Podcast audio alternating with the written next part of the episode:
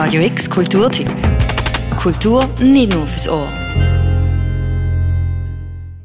100 Bilder, 100 Geschichten.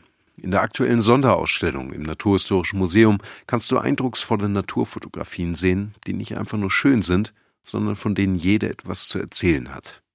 Es sind Bilder, die beim Wettbewerb Wildlife Photographer of the Year vom Natural History Museum in London unter tausenden Einsendungen ausgewählt worden sind. Was macht diese Fotos jetzt so besonders? Oder anders gefragt, was hebt sie heraus aus der riesigen Wolke von Naturbildern, die im Internet herumwabert? Die Projektleiterin Anna Pefzner vom Naturhistorischen Museum erklärt, dass dafür einiges zusammenkommen muss.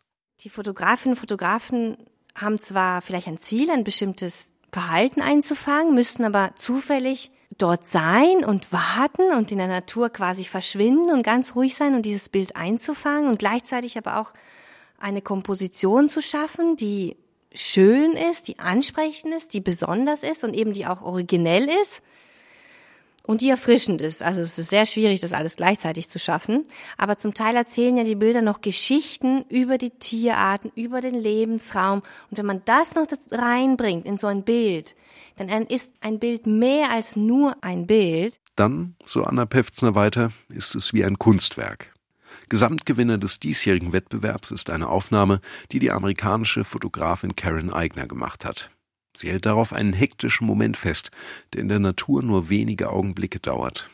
Die Befruchtung einer Bienenkönigin, um die eine Vielzahl männlicher Drohnen konkurriert.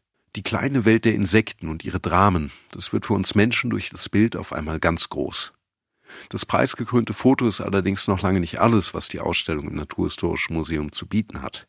Projektleiterin Anna Pefzner erzählt, die Bilder lassen uns eintauchen in fantastische Unterwasserwelten, nehmen uns mit auf irgendwelche Inseln, irgendeinen Dschungel, nach Ecuador, nach Mexiko, in die Schweiz, einfach überall hin und lassen uns einen kleinen Blick sehen in das Leben von bestimmten Tieren.